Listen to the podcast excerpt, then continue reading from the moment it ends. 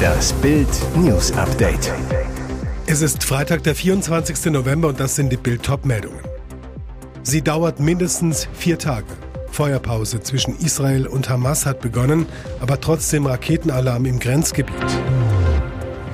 Nach Messerattacke auf Kinder, Ausnahmezustand auf Dublins Straßen. Nur 19 Prozent der Kriegsflüchtlinge haben einen Job, darum arbeiten nur so wenige Ukrainer. Sie dauert mindestens vier Tage. Feuerpause zwischen Israel und Hamas hat begonnen, aber trotzdem Raketenalarm im Grenzgebiet. Um 7 Uhr Ortszeit ist die Waffenruhe zwischen Israel und der Terrororganisation Hamas in Kraft getreten. Doch auch nach Beginn hat es am Freitagmorgen im israelischen Grenzgebiet Raketenalarm gegeben. Die israelische Armee teilte mit, Warnsirenen hätten in Gemeinden entlang des Gazastreifens geheult. Bei früheren Gazakriegen hatte es zu Beginn von Waffenruhen beider Seiten immer wieder Verstöße gegeben. Die Waffenruhe soll mindestens vier Tage dauern. Eine Verlängerung auf bis zu zehn Tage ist möglich, wie das in dem Konflikt vermittelnde Golfemirat Katar mitgeteilt hatte.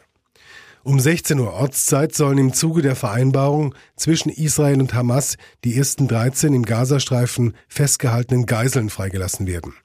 Bei ihnen handelt es sich um Frauen und Kinder. Im Gegenzug sollen für jede Geisel drei palästinensische Häftlinge aus israelischen Gefängnissen entlassen werden. Auch hier geht es um Frauen und Minderjährige. Die Kämpfe dauerten bis zuletzt an. Im israelischen Grenzgebiet gab es noch kurz vor Beginn der Waffenruhe Raketenalarm. Die israelische Armee hatte zuvor die Angriffe im Gazastreifen noch intensiviert und wird ihre Soldaten auch während der Kampfpause im Gazastreifen stationiert lassen. Mit der Waffenruhe soll es auch mehr Hilfslieferungen für die Zivilbevölkerung im Gazastreifen geben. Das UN-Palästinenser-Hilfswerk will die Kampfpause nutzen, um dringend benötigte Hilfsgüter zu verteilen. Die Hamas und Israels Regierung hatten sich auf eine maximal zehntägige Feuerpause geeinigt, die für den abgeriegelten Gazastreifen und Israel gelten soll. Teil des Deals ist ein Austausch von bis zu 100 Geiseln aus Israel gegen bis zu 300 palästinensische Häftlinge. Nach Messerattacke auf Kinder Ausnahmezustand auf Dublins Straßen. In Irlands Hauptstadt Dublin ist es am Donnerstagabend zu schweren Ausschreitungen gekommen, nachdem ein Mann mehrere Menschen mit einem Messer verletzt hatte, darunter drei Kinder. Unter anderem sind zwei Busse, ein Polizeiauto und eine Straßenbahn in Brand gesetzt sowie ein Geschäft geplündert worden. Leuchtraketen und Feuerwerkskörper wurden gezündet. Außerdem seien Polizisten angegriffen und mit Flaschen beworfen worden. Das berichtet der irische Rundfunksender RTE. Mehrere Geschäfte sollen geplündert worden sein. Auf sozialen Medien war zu sehen, wie sich Randalierer Straßenschlachten mit der Polizei lieferten. Einem Reporter des britischen Nachrichtensenders Sky News zufolge sollen hunderte teils vermummte Menschen an den Krawallen beteiligt gewesen sein. Die irische Justizministerin Helen McEntee sprach von Schlägern, Kriminellen, die diesen entsetzlichen Angriff nutzen, um Spaltung zu säen und Chaos anzurichten. Das werde nicht toleriert, sagte sie. Polizeichef Drew Harris machte eine völlig irre Gruppierung, die von einer Rechtsaußenideologie angetrieben werde, für die Gewalt verantwortlich. Er warnte vor der Verbreitung von Desinformationen. Zur Eskalation der Lage trug offenbar auch die Stimmungsmache in sozialen Medien bei. Harris zufolge gab es im Internet eine riesige Menge an Spekulationen über die Nationalität des mutmaßlichen Angreifers. Er rief die Menschen auf, Desinformation und Gerüchte, die in sozialen Medien kursieren, nicht zu beachten. Die Fakten müssten erst noch geklärt werden. Nur 19 Prozent der Kriegsflüchtlinge haben einen Job, darum arbeiten nur so wenige Ukrainer. Die Arbeitsquote der Ukrainer in Deutschland steigt nur im Schneckentempo. Aktuell gehen laut Bundesagentur für Arbeit nur 19 Prozent der Ukraine-Flüchtlinge zwischen 18 und 64 Jahren einer Beschäftigung nach. Das sind nur zwei Prozent mehr als vor einem Jahr. 101.000 haben eine sozialversicherungspflichtige Arbeit, 34.000 machen Minijobs. Die meisten arbeiten im Dienstleistungsbereich, also Zeitarbeit, Gartenbau und Gebäudemanagement, im verarbeitenden Gewerbe, im Baugewerbe und im Gastgewerbe. 467.000 erwerbsfähige Erwachsene beziehen Bürgergeld, das den ukrainischen Kriegsflüchtlingen von Anfang an gewährt wurde. Sie mussten keinen Asylantrag stellen, sondern durften sofort von Jobcentern in Arbeit vermittelt werden. Ergebnis? Die Ukrainer nehmen im Vergleich zu anderen Flüchtlingen etwas schneller eine Arbeit auf. aber im europäischen Vergleich läuft die Integration der Ukrainer in Deutschland schleppend. Derbe Pöbelattacke bei Promi Big Brother. Jürgen Milski geht auf Suppenhuhn Paulina los. Die vierte Live-Show drohte am Donnerstagabend aus dem Ruder zu laufen.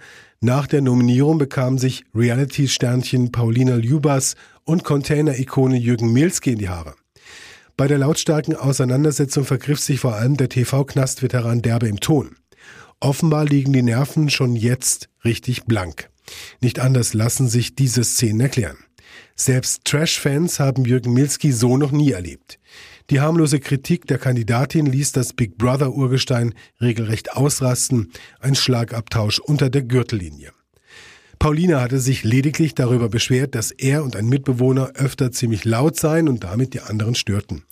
Dafür wurde sie von Milski heftig angepammt, er verächtlich, wenn wir da sitzen und Spaß haben, was meinst du, was uns das interessiert? Und dann ging's richtig los, als Jubas zurückätzte, denkst du, es interessiert mich, dass du dich jetzt darüber aufregst, verlor er Sparringspartner völlig die Kontenance. Was sie denke, sei ihm völlig Latte, so Milski. Er auf 180, du bist hier sowieso bald weg. Was willst du eigentlich? Paulina, die tatsächlich bereits für den Exit nominiert ist, gab nach diesem Angriff nicht klein bei. Im Gegenteil, sie konterte, und das in deinem Alter ist schon echt ein bisschen armselig. Damit geriet der Zoff endgültig außer Kontrolle und die restlichen Bewohner konnten nur noch zusehen, wie die Situation eskalierte. Und jetzt weitere wichtige Meldungen des Tages vom Bild Newsdesk. In China treten derzeit ungewöhnlich viele Lungenentzündungen bei Kindern auf. Krankenhäuser sind überfüllt.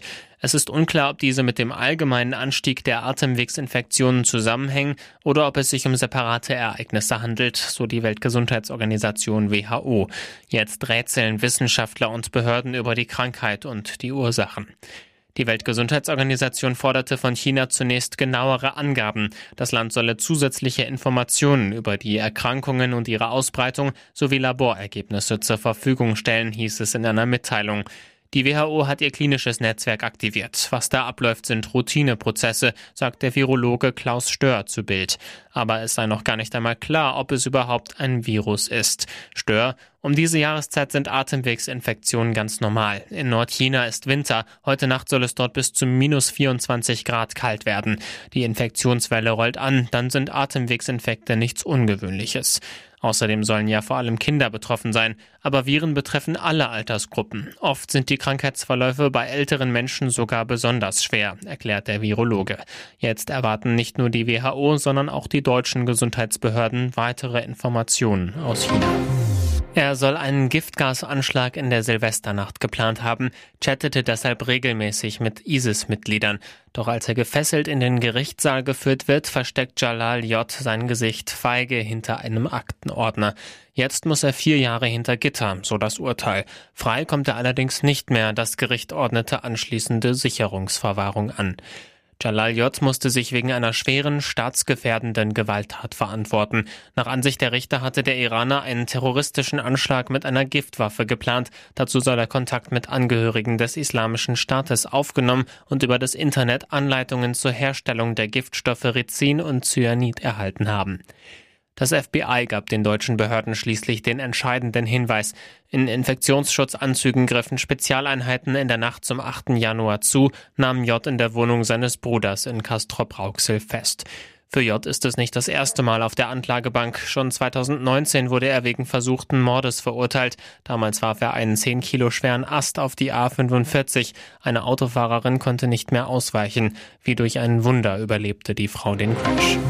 Der neue Bundestrainer Julian Nagelsmann machte zum Start seiner Amtszeit so viel Hoffnung bei den Fans, dass unsere Heim-EM doch ein Erfolg werden könnte. Diese Hoffnungen wurden in den zwei Spielen gegen die Türkei und in Österreich zerstört.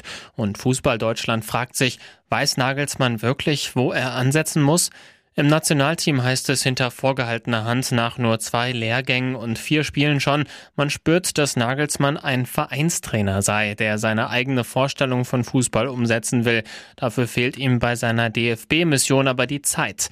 Einige Nationalspieler sind der Meinung, der Bundestrainer muss seine Vorstellungen, Trainingsinhalte und Ideen unbedingt reduzieren, weniger geniale Momente erzeugen wollen, sondern für Pragmatismus stehen.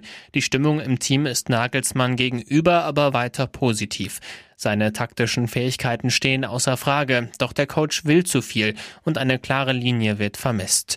Schon Vorgänger Hansi Flick scheiterte daran, dass er zu viel umstellte, nie eine Stammmannschaft fand. Jetzt spielten zu viele Spieler auf Positionen, die sie im Club nicht spielen. Vor Nagelsmann liegen bis zu den nächsten Länderspielen im März vier Monate, um Lösungen zu finden. Vielleicht ist weniger für ihn am Ende mehr.